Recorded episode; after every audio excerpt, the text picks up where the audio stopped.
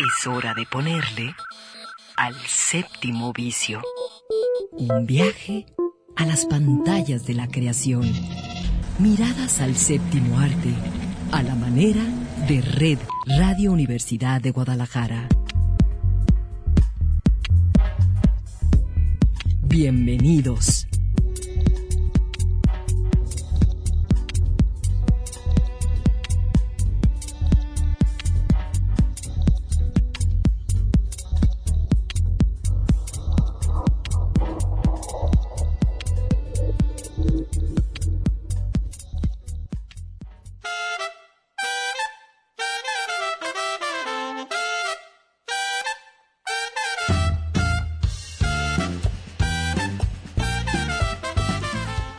Sábado 29 de febrero, transmitiendo desde las instalaciones del Sistema Universitario de Radio, Televisión y Cinematografía. Esto es El Séptimo Vicio.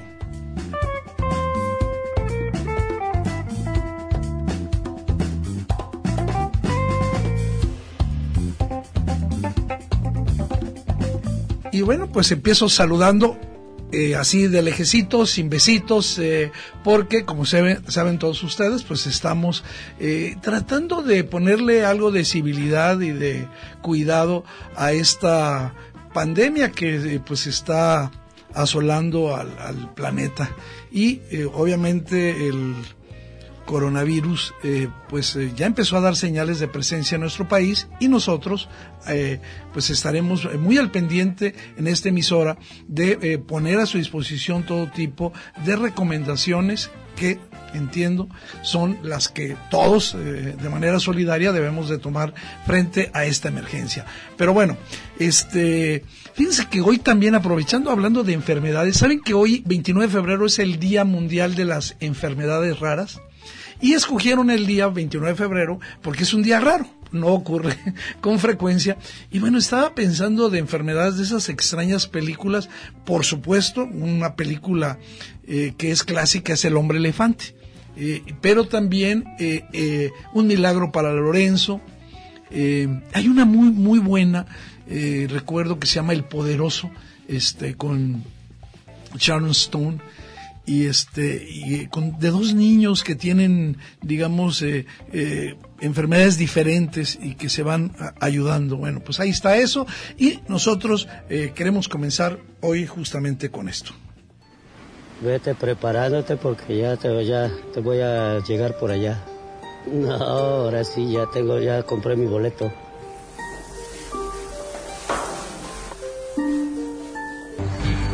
quedo, me voy, me quedo, me voy. Piensa las cosas. Allá es allá y acá es acá. ¿Tú crees que yo no voy a querer regresar por esta persona? Quiero mucho, hijo. Es verdad, te lo juro.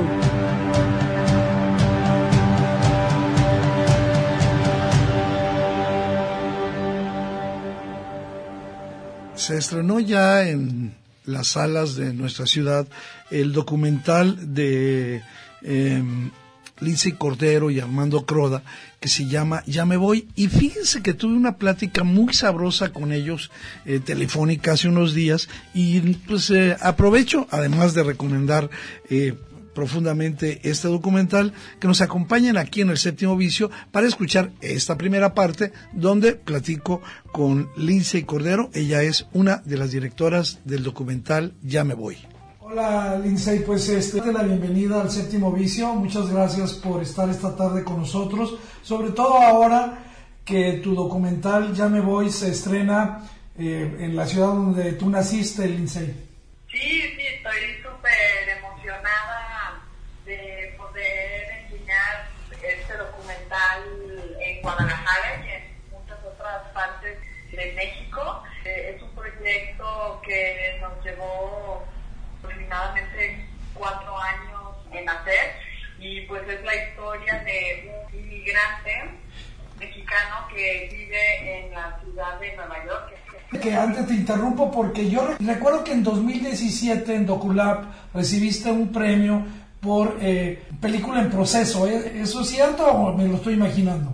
No, sí, sí, sí. De hecho, eh, fuimos con la película de Ya me voy a Doculab eh, en DocMX nos ganamos un premio para asistir a Doculab y justamente ahí presentamos nuestro proyecto en, un laboratorio de disección y nos ganamos un premio eh, de, de postproducción de color con Cinecolor, que nos vino eh, muy bien al final para, para poder terminar el documental. ¿Sabes qué se nota mucho y un poquito ahondando en tu propia trayectoria en este, eh, digamos, en esta versión final, el diseño de sonido? Se nota muchísimo en los sonidos, en todo lo que está ocurriendo, en las botellas, en el ruido exterior. Eh. Sí, sí, pues el, documental fue una, una producción pequeñita.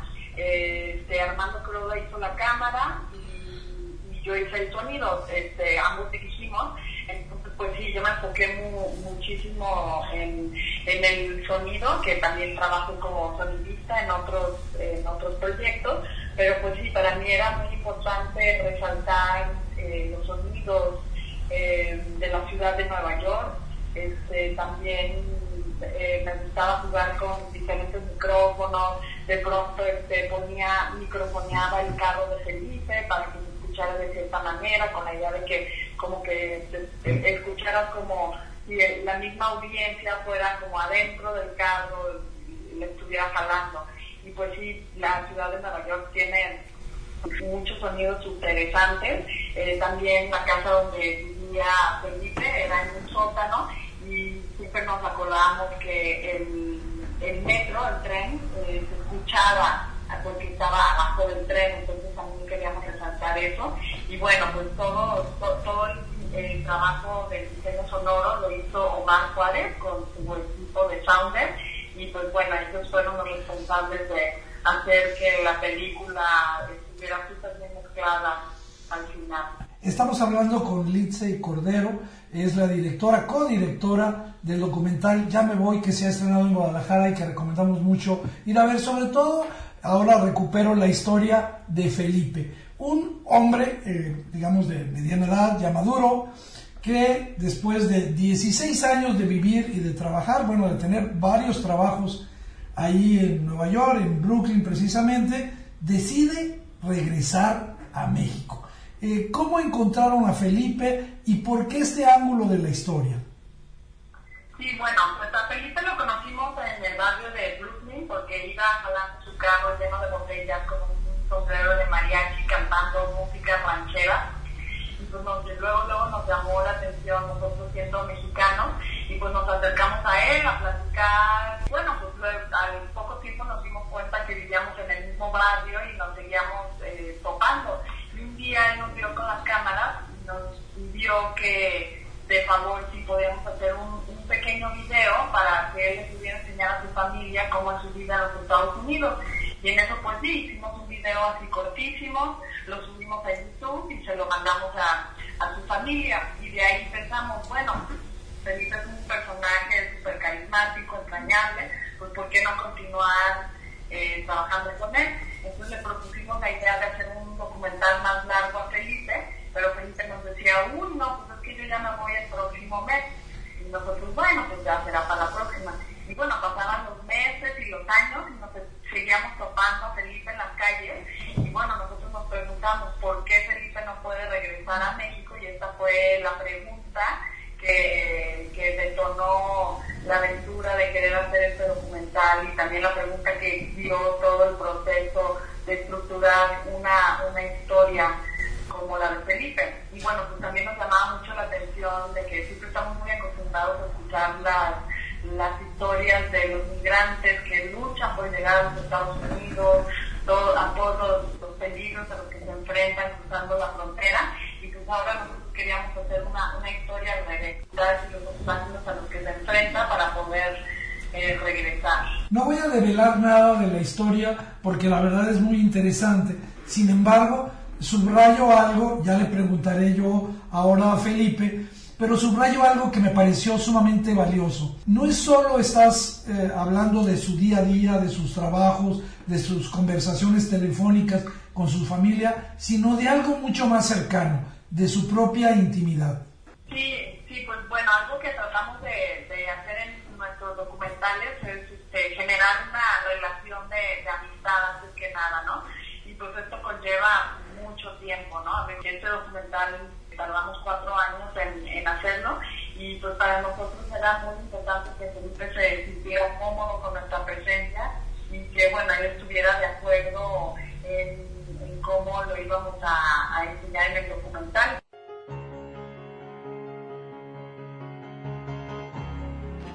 Pues ahí está esta eh, conversación con Lindsay Cordero, eh, co-directora del documental Ya me voy. Lo recomiendo mucho. Fíjense que además de esta historia de un migrante, y que es una historia no habitual, es decir, eh, lo que se, lo que interesa es ver todas las situaciones que implica a un migrante después de vivir muchos años en fuera de su país, en este caso Nueva York, tratar de regresar eh, en términos económicos, en términos psicológicos, e incluso en, dentro de la propia cotidianidad de este migrante, cómo esta decisión lo va a afectar y como ya escuchábamos, pues no es una eh, situación que se pueda tomar de un momento para otro. En el caso de Felipe Hernández, el protagonista de Ya me voy, pues eh, dura eh, bastante tiempo en tomar la decisión documental espléndidamente realizado, gran fotografía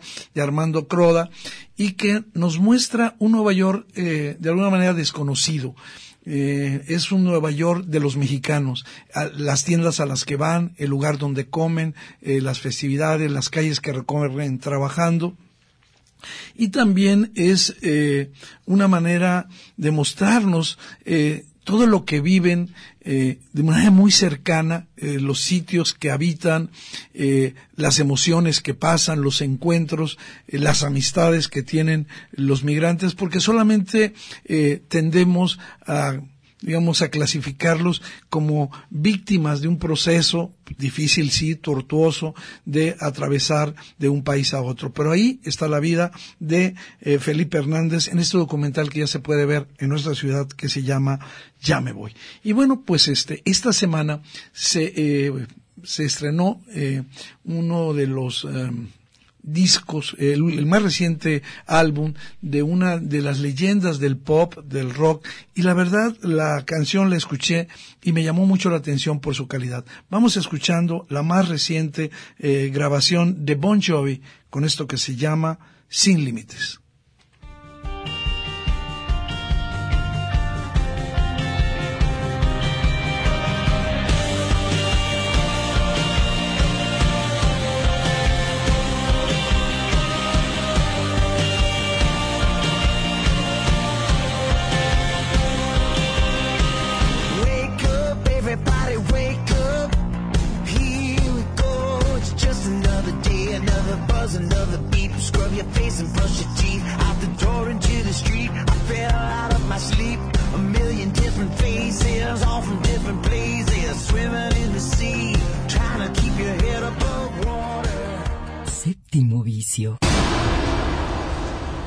Un viaje a las pantallas de la creación. Séptimo vicio. Un viaje a las pantallas de la creación.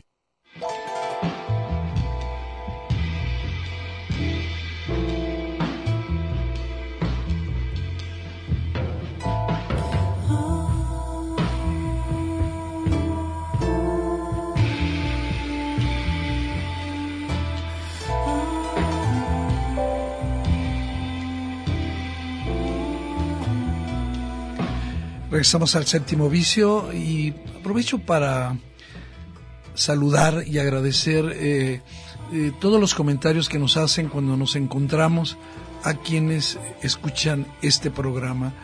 Eh, en particular, saludo a quienes nos escuchan a través de nuestro podcast y que por ahí nos escriben y nos dicen, oye, nos gustó, etcétera. Saludos a Los Ángeles, saludos. Fíjense que también nos escuchan en Bogotá, en Colombia y en varias eh, ciudades del país. En este momento recuerdo eh, por ahí eh, un, mensaje que venía de Caborca.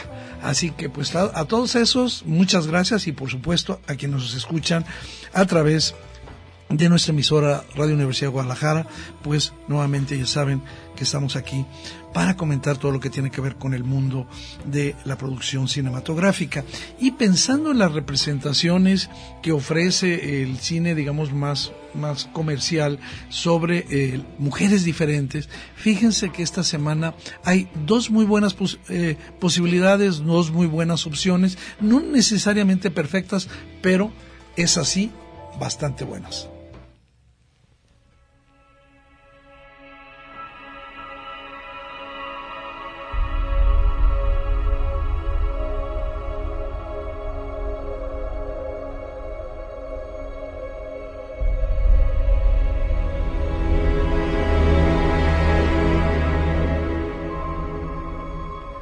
Eh, se ha estrenado la nueva versión de El hombre invisible, eh, relativamente basado en eh, la novela de H.G. Wells, El hombre invisible.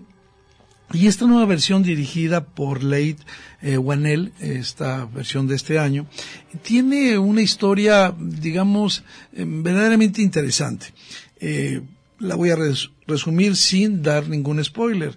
Eh, Cecilia, eh, una mujer eh, pues que es, es víctima de que está permanentemente acosada por su pareja, un día en medio de la noche, esta pareja es un genio de la tecnología y debido a la mm, frecuencia de los abusos físicos y psicológicos, ella decide huir. ¿Sí?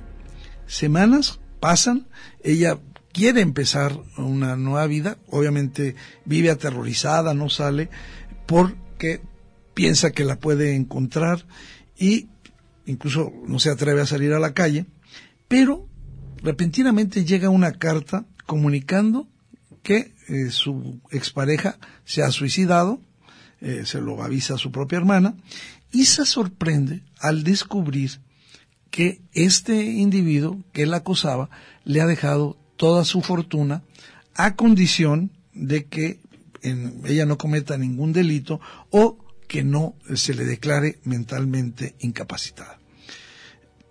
Bueno, pues ahí está la base. Sin embargo, empieza a sentir la presencia invisible de su expareja, sospechando que, pues hoy, obviamente, él no está muerto. Ahí está, esa es la historia de, del hombre invisible, pero bueno, destaquemos qué es lo que vale en esta película. Y yo, en, principio, eh, quiero decir que eh, esta propuesta es mucho más que cine de, entretenimiento, es una propuesta eh, más seria de lo que cabría esperar. De hecho, creo que en ocasiones, en momentos, la película se pasa de cruel, de intensa, haciendo eh, de esta situación de Cecilia un verdadero infierno y en, ciertos momentos hasta parece sádico eh, el catálogo de barbaridades que esta mujer tiene que aguantar sin poder hacer nada. Eh, es, digamos, desde el lado de, del hombre invisible, una película de ciencia ficción, sin embargo también podría estar emparentada con una película de, de, de fantasmas, ¿no? Eso ya lo sabemos, no es nada nuevo, no es nada original. Y eh, lo que sí, el nivel de psicopatía que acompaña a este monstruo, me parece que es muy interesante. Creo que eh, de manera evidente la película tiene la intención de acentuar la idea del miedo, del temor que existe en las mujeres después de salir de una relación abusiva.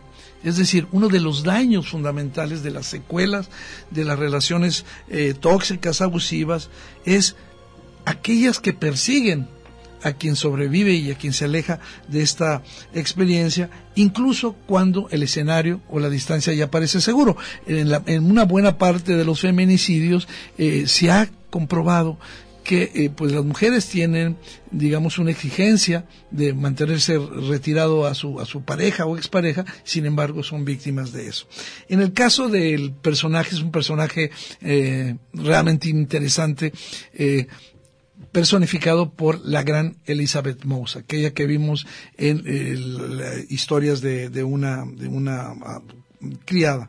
Este, creo que ella se ha convertido para bien y a veces para mal, una especie de avatar del dolor, del, de, del terror que sienten las mujeres en los últimos años, ¿no? Y ahora aprovecho para saludar a mi compañera que me ha estado escuchando pacientemente aquí en el séptimo vicio. Claudia Caballero, ¿cómo estás? Bien, Eduardo, saludos a todos. Así es, bueno, yo encantada este, escuchando y tomando nota, porque realmente sí, eh, lo que decías hace un momento, me parece que logra uh, poner en evidencia eh, y a identificar en este caso, por desgracia, muchísimas mujeres podrían en algún momento uh, alcanzar a, a, verse en, momentos emocionales en los que, en efecto, viene ese pues ese terror. Sí, no es perfecta la película porque el guion eh, tiene sus debilidades, no, no, no, se trata de velarlas, pero eh, también el hecho de que cambie el, el, punto de vista del texto original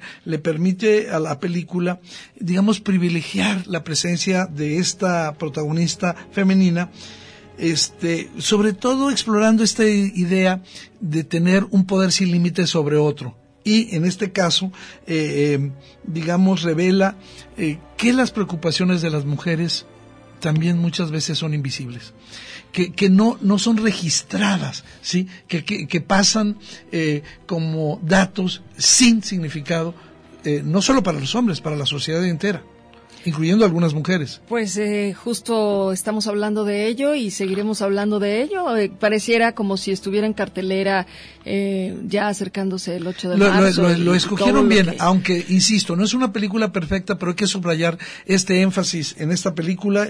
Yo creo que este sí eh, vale la pena que la acerquen. No creo que se vayan a, a sentir decepcionados después de ver esta, porque también tenemos otra película igual de interesante.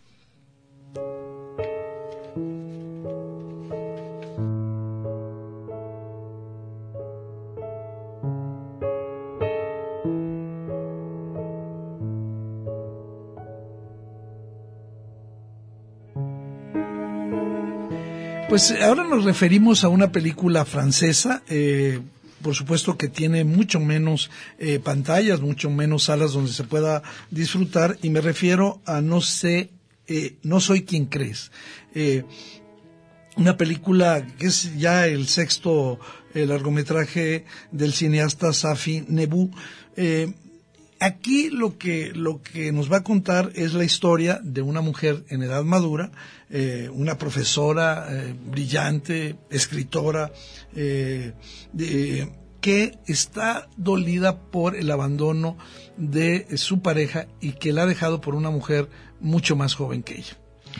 Es una película como muchas otras que ya mencionaste, forman parte de una cartelera muy buena que está ahorita en el cine y que además nos va a permitir ver a una Juliette Binoche. Exactamente, magnífica. ¿eh? Eh, magnífica como siempre, sí. pero además encarnando un, un personaje que yo creo que tiene muchos lados, ¿no? De donde lo vamos a poder este, disfrutar y creo que es para, para todos, o sea, para mujeres. Y para hombres. Y para hombres jóvenes y adultos, ¿no? Y eh, inmersos como tú y yo y quienes nos escuchan en estas redes sociales en las que realmente estamos conectados verdaderamente, podemos llegar a tener y mantener relaciones virtuales que a fin de cuentas es eh, Parte digamos de que la historia. carnita de la historia ¿no? sí mucha carnita de la historia y fíjate que eh, dices bien en el sentido de que la vean todos tengo la impresión que ciertas eh, mujeres eh, más convencionales, eh, que están más, digamos, situadas en una cierta comodidad, digamos, moral, no se atreven a reconocer el valor de, de, de estos personajes que no se quieren quedar, digamos, como invisibilizadas por los hombres, ¿no? Y, y, creo que también mencionas este asunto de los juegos de poder, de manipulación que se establecen a través de eh, los vínculos que establecemos en las redes sociales. ¿Por qué? Porque muchas veces estamos con esa ansiedad de, de recibir un mensaje que no se nos ha contestado o de eh, contar historias que son sumamente fantasiosas y creo que al momento que hace eso la película, en el caso de No soy quien crees, también eh, manifiesta algo, ¿no? La, la soledad, el aislamiento que padecemos y que nos llevan a dedicarle tanto tiempo a eh, relaciones a través de redes sociales. Fíjate que esta historia me llevó a pensar también en esos enormes riesgos que corremos, eh, bueno, de entrada por el, el, el, uso de una identidad falsa, ¿no? Que alguien pudiera hacer de nosotros, pero también me recordó una historia que cuando me la contaron dije, qué barbaridad, esto, esto, este, pensaría que, que, no ocurre. Y después fui haciendo unas pequeñas, este, investigaciones y resulta que ha sido común un modus operandi en el tema de las redes en el que están los que hacen phishing, así como de tus datos, ahora hacen phishing de cierto perfil de mujeres, que en este caso son mujeres maduras, algo como, como es eh, el personaje de esta película, y lo que hacen eh, es dar darle lo que quiere, ¿no? Hablarle y decirle las cosas que quiere escuchar o que quiere leer. es un poco al revés, pero sí le pasa a ella que tiene lo que quiere, busca, tiene lo que quiere. Y aquí eh, también el, este, esta terrible subvaloración que la sociedad le da al envejecimiento en hombres y mujeres. Es decir, cómo eh, digamos, las relaciones virtuales son plausibles en la medida en la que no tienes edad, en que tienes una edad eh, aparentemente artificial. Y bueno es una película que muestra muchas mujeres eh, Binoche lo logra. También eh, eh, probablemente al final la película no se atreve con su misma propuesta pero creo que con algo de digamos de de que uno aguante el, personaje, eh, seguramente verán a esta Clara y esta Claire, interpretadas por Juliette Binoche, este, y recomiendo mucho que vean la relación que tiene con su psicoterapeuta, con su psiquiatra, que está maravillosamente interpretada por esta eh, mujer de también edad, excelente actriz, Nicole García.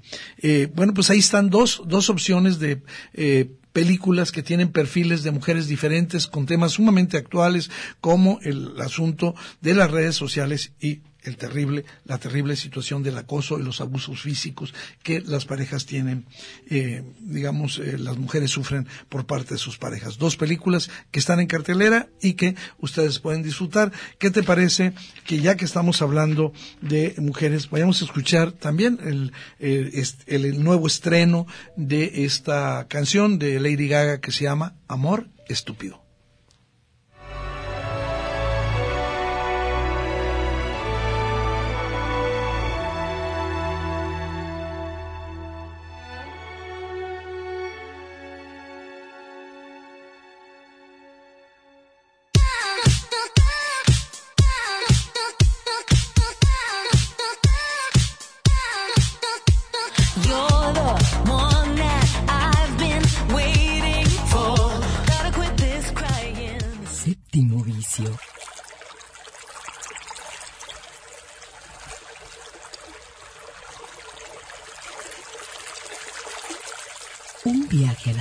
Las pantallas de la creación. Séptimo vicio.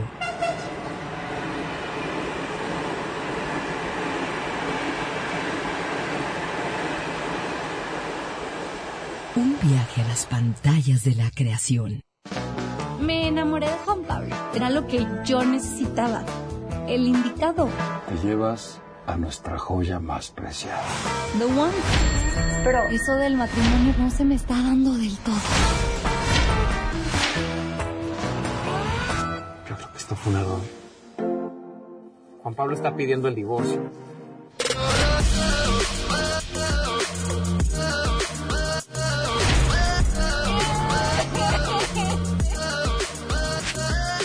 ¿Estás buscando dieta o qué? ¿Y cuánto cuesta? Seis mil mensuales, más mantenimiento. Yo pensé que iba a ser más caro. Dólares. Sí te pediría que te quedes en las madrugadas para recibir un paquetito, ¿eh? Nada más que no lo vas a abrir, por favor, ¿eh? Que resulta que yo tengo un cuarto. ¡Qué perra, mi amigo! Súper loco, ¿no?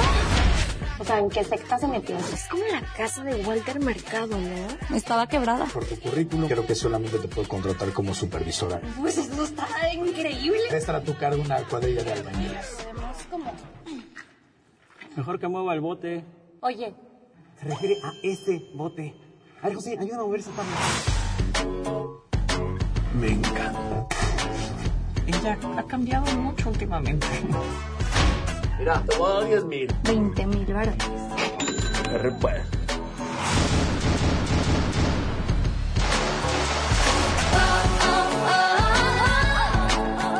No tengo ni la menor idea de lo que va a pasar. De lo que sí estoy segura es que me tengo a mí.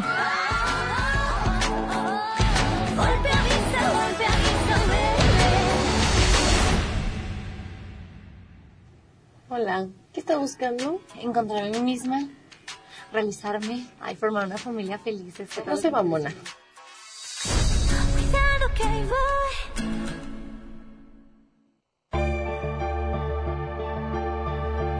Regresamos al séptimo vicio y con un gran gusto de poder eh, saludar aquí y platicar con Beto López, eh, quien es el co-guionista y eh, productor de Veinteañera, Divorciada y Fantástica. El tráiler lo acabamos de escuchar. Eh, Beto, bienvenido al séptimo vicio. Hola Eduardo, ¿qué tal? Muy buenas tardes, muchas gracias por el espacio y saludos a todos. Oye, Beto, pues este, platícanos un poquito, ya que tú le metiste, digamos, eh, parte de la idea original, eh, ¿cuál es el propósito, la historia, de qué manera está tejida esta comedia? Mira, te platico, pues esta película la venimos desarrollando casi desde el 2015, cuando tuvimos el gusto de filmar en Guadalajara, yo soy tapatillo también, y filmamos la película Treintona Soltaria y Fantástica allá en Guadalajara, y pues la verdad es que nos encantó y vimos como, eh, pues muy interesante poder siempre representar como estas crisis que tenemos en los 30, obviamente más las mujeres en algunos aspectos, nosotros como hombres en otros, pero con, con Treintona fue muy divertido filmar, afortunadamente nos fue muy bien, eh, pues a la gente le gustó, y nos dimos cuenta que había también muchas aventuras más que explorar pues en los 20, ¿no? Que es como esta edad en la que pues ya somos adultos pero no queremos admitirlo. Yo a veces a mi edad tampoco lo quiero admitir, ¿no? Pero es como una lata que vamos pateando de, de volverte adulto, pero pues empiezas a vivir ciertas cosas que, que te van orillando a, a, enfrentarte a ti mismo. Entonces, pues empezamos con esta idea de, de, explorar la vida de Regina, que es nuestra protagonista Paulina Goto, de le pasa la peor tragedia que puede, que puede sucederle en su cabeza, que es que la divorcie, ¿no? Que su marido le diga,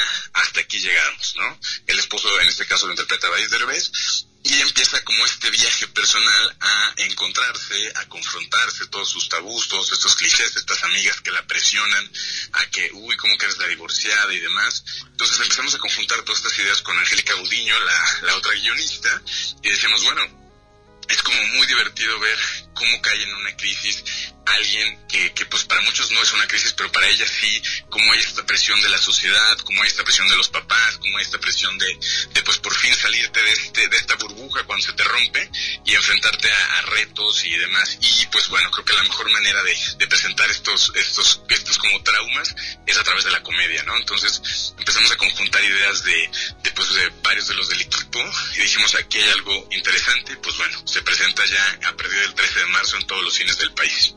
Oye, suena muy bien. Beto, buenas tardes, soy Claudia. Eh, ustedes, al escribir Veinteañera, Divorciada y Fantástica, que por cierto, amigos del Séptimo Vicio, nos van a invitar a la premier, pónganse muy listos. Así es, así Eh, es. Al escribirla, pensaron o cuidaron mucho estos estereotipos, eh, porque a fin de cuentas estás buscando eh, que, se ría la gente a la hora que empiezan todas estas situaciones, ¿no? Y, y, a sucederle a ella, pero pensaron en, en cuidar, en, en no caer en el riesgo de este, retratar si bien hay una fantasía de casarse en muchísimas mujeres hoy que tienen veintitantos, ¿no? Todavía, eh, ¿cómo no, cómo no raspar ahí con ahora que, que está hablando eh, en, en todos los temas caben ahora estas otras formas de ser mujeres, ¿no? Claro, sí, justo mucho del trabajo que, que hizo Angélica, la, la, la, guionista, era eso. Eh, eh, pues como encontrar esta manera, como dices tú, de contar la crisis actual que puede vivir una mujer en esa edad, con ese entorno, pero eh, en la película lo que intentamos es tener como muchas voces. No damos ninguna verdad, sino simplemente dejamos varios temas ahí sobre la mesa a discutirlo. Ni se sataniza el matrimonio, ni se sataniza el divorcio, sino es esta, este planteamiento de lo que sucede conviene, ¿no? ¿Qué te hace feliz? Por ahí vete, ¿no? Por ahí búscale, por ahí ráscale. Entonces, mucho de lo que intentamos a través de la comedia, que yo creo que es una de las maneras más punzantes y, profundas de plantear temas por medio de la risa, que puede ser que te estés riendo, pero en el fondo, pues te está volviendo a sentirte identificado o conocer a alguien que está viviendo eso, pues era, era, eso era lo que buscábamos, ¿no? Decir, bueno, vamos a poner ciertos temas sobre la mesa que sabemos que van a causar gracia, pero eh, sí dejando pues cierta reflexión, siempre invitando a, ok, yo he dicho eso, ¿no? Yo me he comportado así, yo he cometido ese error, o tengo una amiga que no sé qué. Y justo lo que nos sucedió desde que planteamos en redes el nombre de la película, eh, empezaron a salir muchos eh, gente etiquetándose en redes sociales de mira amiga tu película y el nombre de alguna amiga, ¿no? Entonces, pues nos dimos cuenta que había como una conexión de decir, sí, eh, hay que ser como muy respetuosos con este tema, pero hay que ser punzantes también, ¿no? Hay como muchos tabús todavía alrededor de, pues, el matrimonio desde la vista del punto del hombre, de, ok, ya eres adulto porque ya te casaste, ¿no? ¿No? La adultez implica muchísimas cosas más, ¿no? O ya tienes un trabajo, ah, entonces ya eres adulto, no, no, no. Beto, en la producción, en la producción de la película también tuvieron, eh, además de en el guion, el trabajo de las mujeres, en el crew, ¿hay muchas mujeres? Las, las, sí, sí, sí, la verdad es que muchas de las cabezas son, son mujeres y principalmente lo que Noé tuvo la sensibilidad es de, en las mesas de lectura con, con las actrices que tenemos a Paulina Goto, Natalia Telles, Ella Belden, Giselle Curie, era de, a ver, esta historia es, es, es, muy coral y tiene que ser una historia que, que, proponga y que escuche. Entonces las actrices no les dio mucha libertad de decir, a ver, ¿cómo lo ves? ¿Cómo lo sientes desde tu personaje? Escuchemos lo que tú tienes que decir. Y Pau, la verdad es que le metió mucho de su energía, mucho de su entendimiento, decir, yo creo que esto lo llevaría por acá y estas situaciones y el drama y demás, porque pues sí, al final de cuentas, la verdad es que si era, si era un, un proyecto que teníamos eh, que contar eh, pues a través de esa perspectiva femenina auténtica, ¿no? O buscando esa autenticidad, esa, esa profundidad. Oye, pues este suena muy bien y además, eh, digamos, con la experiencia que tuvieron eh, con Treitona, me parece que esta película es, en, por otra vía, una un esfuerzo por colocar y traer a ese público que está yendo a los cines a ver eh, cine mexicano, pues a que se divierta, que pase un buen rato con elementos de reflexión. Exacto, sí, sí, la verdad es que eh, desde que desarrollamos Treintona, había mucha gente que decía, no, es que eso es ofensivo. Y cuando aceptó el proyecto Bárbara Mori en el momento, en, en Treintona, ella lo que decía es, me parece increíble que vayamos con este nombre, con esta fuerza, decir, no, ser trentona no está mal. O sea, como resignificar ese tipo de cosas que nos han dicho en contra de nosotras las mujeres, y ahora resulta que lo agarramos y ¿saben qué? Eso nos hace, pues, fregonas, ¿no? Eso nos hace ser chidas porque no nos ofenden con sus palabras. Y en el caso, ahora con la veinteañera, lo que estamos esperando es, ok, el divorcio o la selección de con quién decides casarte o con quién decides no casarte es, es tuyo, ¿no? Entonces no se le puede estigmatizar a alguien, no se le puede criticar a alguien por esas decisiones que, que, que tomemos, ¿no? Claro. Incluso por los errores y entre comillas errores, ¿no? Porque sí, experiencias, ¿no? Experiencias de, de, la, de la, vida. vida. sí. Exacto. ¿no? Beto, pues eh, tienen ustedes la premier aquí en Guadalajara el próximo lunes eh, en el Cinépolis Galería a las 8 de la noche y eh, pues este sé que te pusiste guapo y nos estás invitando al, al público de, de este programa con dos pases dobles, ¿verdad? Exacto. Me encantará que, que, nos acompañen, que estén ahí con nosotros. La verdad es que es, es un gusto, como les decía, yo soy Tapatío, Noel director también, viene Jesús Zavala, que también está en la película, que también es Tapatío, está Ella Belden, que también está con nosotros en, el, en, la película, y Giselle Curie, estaremos acá presentando el lunes la peli, nos encantará que, pues, que inviten también a su público, ¿no? Ojalá les guste la película, salgan y la comenten. Veinteañera, divorciada y fantástica, ¿y hay boletos entonces? Entonces, a los dos primeros que se comuniquen para hacerlo rápido. Sí, porque a los que nos estén escuchando y nos llamen al 31 34 22 22 y que nos extensiones su correo electrónico. 12 801 o 12 803 y nos den su correo electrónico. Van a recibir un pase doble para la premier de veinteañera divorciada y fantástica. Gracias, Beto, felicidades. Oye, oye, Beto, pues un abrazo, sé que van a tener mucha suerte, que, que la película va a funcionar porque me parece que está haciéndole un guiño a un público que quiere verse, que quiere, es, digamos, eh, compartir, como decía Claudia, estas experiencias. Claro, sí, queremos, queremos que la gente se divierta, nosotros nos divertimos mucho haciéndola y esperemos que todo eso se vea en pantalla, que la gente la disfrute y como decíamos hace ratito, pues que si haya, haya algo de, de, de, reflexión, ¿no? De decir, mmm, yo he criticado a una amiga por ser así, eh, yo, yo he criticado a un amigo, o sea, o yo he sido esa persona, entonces, pues básicamente eso es lo que buscamos con la película. Pues eh, un abrazo, Beto, gracias por estar en el séptimo vicio.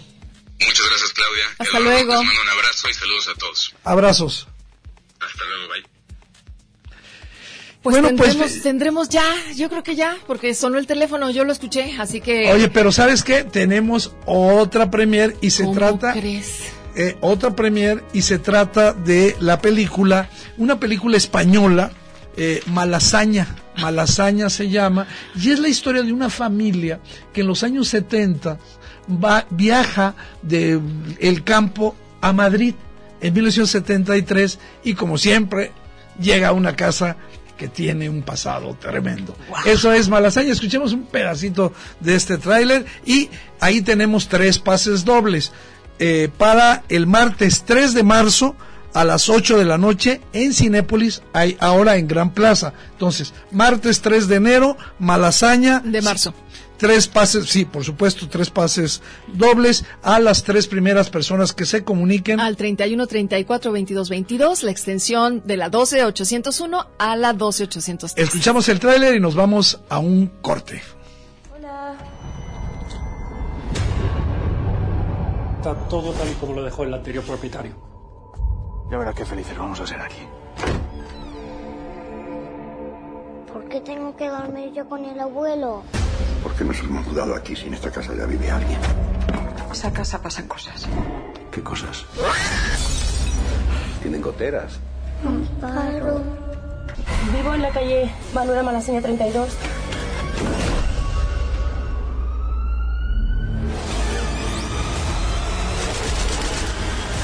¿Quién vivió en la casa?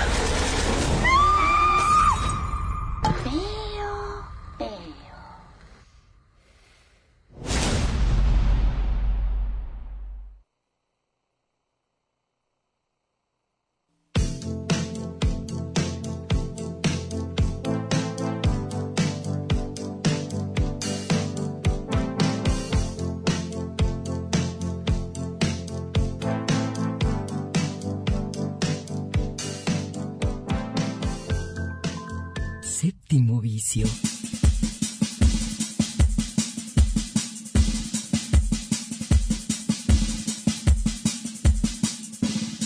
Un viaje a las pantallas de la creación.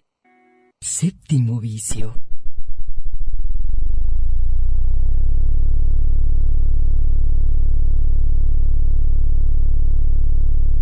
Un viaje a las pantallas de la creación.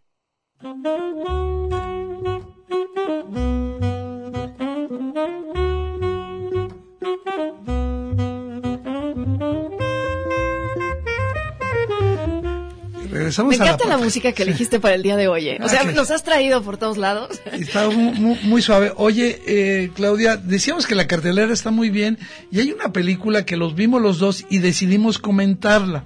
Es yo yo dije y ahora lo, lo- lo voy a tener que probar que es la mejor película que he visto este año. Entonces, eh, por eso por eso este antes atrevido, de, ¿eh? Qué de- ¿qué te eso. parece que respires un poquito para irnos con esta maravillosa banda sonora que es de la película eh, que en español le pusieron Las olas, pero bastaba con que se llamara Olas.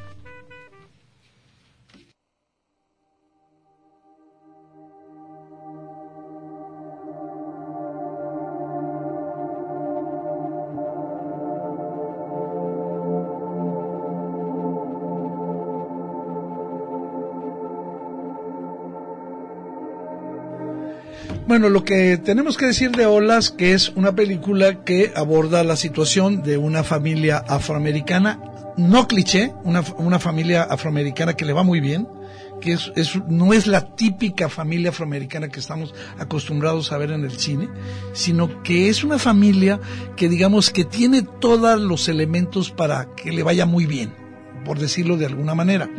Sin embargo, la película lo que nos va a contar las olas es cómo pésimas decisiones pueden acabar, eh, pueden afectar, de, no destruir, pero cambiar la trayectoria de vida de los miembros de una familia. Pues además de las decisiones de estos miembros de la familia, definitivamente el ah, pues la inteligencia emocional, diría yo, con la que eh, se pone en evidencia el digamos que la ruta que empieza a toma- que empiezan a tomar las vidas de todos ellos. Digo la inteligencia emocional porque pues se ven expuestas esas decisiones eh, con todo el trasfondo de lo que viven por las presiones de los mismos Padres. otros miembros de esa Sí, familia. O esa sea, interconectividad que hay. retrata una familia en la que sí, aunque sea muy diferente a la de una, puedes encontrarte y decir, sí es cierto, adentro de las familias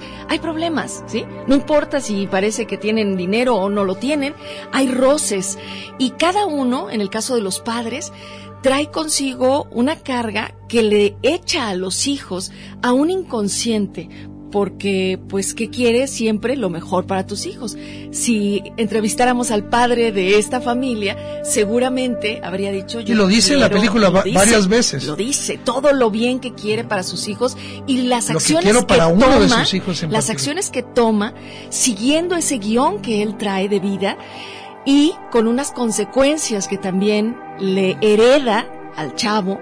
No, bueno, aquí y luego la novia sí todo está interconectado. está- es una película Claudia que es una película que sí está podemos decir llena de un dolor de un dolor a veces eh, que no aguantamos pero también está llena de digamos de, de belleza. Hay que recordar que este director ya nos había entregado eh, con viene de noche te acuerdas de esa película de terror que empieza con un mar y utiliza el mismo fotógrafo un maravilloso plano secuencia en una calle eh, a media a medianoche yo creo que es una, una obra eh, que también nos llama a, a ser buenos, a perdonar, porque no es solo están los errores, están también estos llamados a arrepentirse, a perdonar eh, en, en la película, y creo que eh, es una película en la cual este, sí a veces decimos de qué manera somos capaces de, de controlar nuestras eh, quejas y nuestras penas. Fíjate que a mí me ocurrió con esta película una serie de momentos, experimenté una serie de momentos durante la película que me llamó mucho la atención personalmente porque me causó primero una una decepción frente a lo que yo había creído que iba a ver, porque cada quien tiene como su, su, su manera de ir al cine, ¿no? Yo voy con mucha curiosidad, de preferencia trato de no ver los trailers, eh, a menos de que, bueno, ya me llegaron o, me dio curiosidad y lo vi, pero aquí yo no quise ver el tráiler. Yo leí la sinopsis que traía ahí el, el cine, ¿no? La sala de cine y dije, ah, sí, y me parecía que ya había escuchado algo que tú comentaste en Séptimo Vicio. Recientemente dije, sí, esta va a ser. Y lo que me encontré fue, al principio, una película que con la historia que estaba contando y en el ritmo en el que le estaba contando, dije, no me equivoqué, pero creo que no era lo que yo pensé que iba a ver. Y entonces empecé a sentirme incómoda en decir, "Mm, qué lástima, debía haber entrado a ver otra, ¿no? Y lo que ocurrió a lo largo de la película, que son muchísimas situaciones, conflictos, eh, nos, nos sumerge realmente en el drama, porque es un gran drama. Sí, se llena de dolor. Eh, llena de dolor, exactamente, pero en una primera parte llegué a pensar en algún momento que estaba viendo aquella serie de Euforia. Sí, porque los mismos actores, el mismo reparto, cuando menos tres actores eh, se repiten eh, eh, en esta serie de HBO Go, eh, que tanto nos gustó y que fue una de las mejores Y series la del año. comentábamos aquí, en efecto, esa era la sensación como, ay, parece un capítulo de Euforia. El mismo director de, de fotografía, Drew Daniels, de, de Euforia, es el mismo de eh, Las Olas. Pues ahí está. Entonces, digamos que fui paciente conmigo como espectador y dije, a ver, calma, calma. Yo creo que he de haber tenido una semana muy fuerte, estoy muy cansada, le voy a dar una oportunidad. Y me solté, me solté a la película y realmente, bueno, lo que ocurrió, sí es cierto, es una película de más de dos horas para que tomen este, sus precauciones en ese sentido. De repente sientes como que estás viendo dos películas. Eh, esa fue mi sensación de ver, eh, aunque es una misma historia, dos tratamientos. Eh, se las dejamos con la idea de que ustedes este, la exploren. Las olas de Drew Edward Schultz, una película que ahorita está en cartelera. Sí, y que yo creo que también dejar que esas cosas que nos puedan doler, se, digamos, abrirnos de manera sensible, porque en ciertos momentos uno está tentado a llorar. con lo que está ocurriendo en la historia. Y creo que de otra manera también muestran, como mostraba en la serie Euforia, estas dimensiones eh, claustrofóbicas de la vida de los adolescentes de este siglo XXI, eh, que están enclaustrados en sus mensajes de texto, en WhatsApp, y que, como decíamos con otra película hace rato, eh, provocan, generan mucho más ansiedad de la que puede procesar en ciertos momentos un sujeto. Eh, yo lo que veo que es, por un lado, un thriller psicológico, pero también un drama familiar, y el mensaje no es solo de dolor, es un mensaje de reconciliación, es un mensaje de resiliencia, de, resiliencia, pero humana en el mejor de los sentidos, en el cual el amor tiene que funcionar. El dispositivo curativo de la película de las horas no puede ser otro que el amor. ¿Por qué? Porque para perdonar, para perdonar todo lo que cargas o te hicieron cargar, tienes que eh, y sabes que hay, pocas veces, pero no terminaste la frase. Sí, el, el caso del, del, del amor, porque yo pienso que tanto en el padre pero en dos de los personajes de esta familia están tentados a, dejarse llevar por la furia, por la furia, por el, por el, por la negatividad y logran superarlo. Desde, no estoy adelantando nada, logran superarlo de una manera humana y en ese dispositivo de superación desde mi punto de vista, interviene el amor y el perdón. Pocas veces tenemos oportunidad de ver la otra historia. La otra historia en esas violencias machistas también, que de repente solo tenemos eh, una parte, solo tenemos un lado. Sí, porque el, la masculinidad tóxica del hijo es tremenda. Entonces, sí vale la pena verla. Yo pensaría, este, hasta como ejercicio. Para platicar en familia. Exacto. padres e hijos, los padres que tienen adolescentes, los que están preocupados porque de repente realmente no sabes cómo llevar la situación, pero sobre todo cómo armarlos para que puedan tener decisiones conscientes y real. E insisto, el tema del manejo de emociones, bueno, ahí está. Impactante la película, ¿eh? Muy bien, estábamos hablando de las olas que está en cartelera y bueno, ya tenemos a los que se van a ir. Extraordinarias este, actuaciones. El reparto es uno de los mejores del año. Sí, eh, eh, los ganadores para eh, Veinteañera Divorciada y Fantástica ya los tenemos. Mm, Ana, y Heriberto eh, se van a ir, eh, nos van a acompañar. Porque nos dejaron su correo electrónico y les, les, van a llegar directamente a su mail la invitación a la premier. Muy bien, pues nosotros ya nos vamos, Claudia. ¿Ya nos vamos? Sí, se nos acabó el programa. Híjole, oye, quiero mandarle una felicitación a Samuel Kishi. Sí. Que acaban de anunciarlo en esa selección que hace el Berlinale de eh, es la categoría de eh, jóvenes eh, digamos que de las producciones para jóvenes y para toda la familia lo acaban le acaban de dar el el, digamos que el premio. Así que muchísimas felicidades por los lobos. premio y muy, y muy buenos comentarios de la crítica. Las cinco funciones de los lobos en Berlín estuvieron rematadas por grandes aplausos. Ya platicaremos con él aquí en el séptimo vicio. Gracias Eduardo. Gracias Gilberto. Nos vemos la próxima semana aquí en el séptimo vicio. Vamos escuchando, igual que la semana pasada, a Pearl Jam.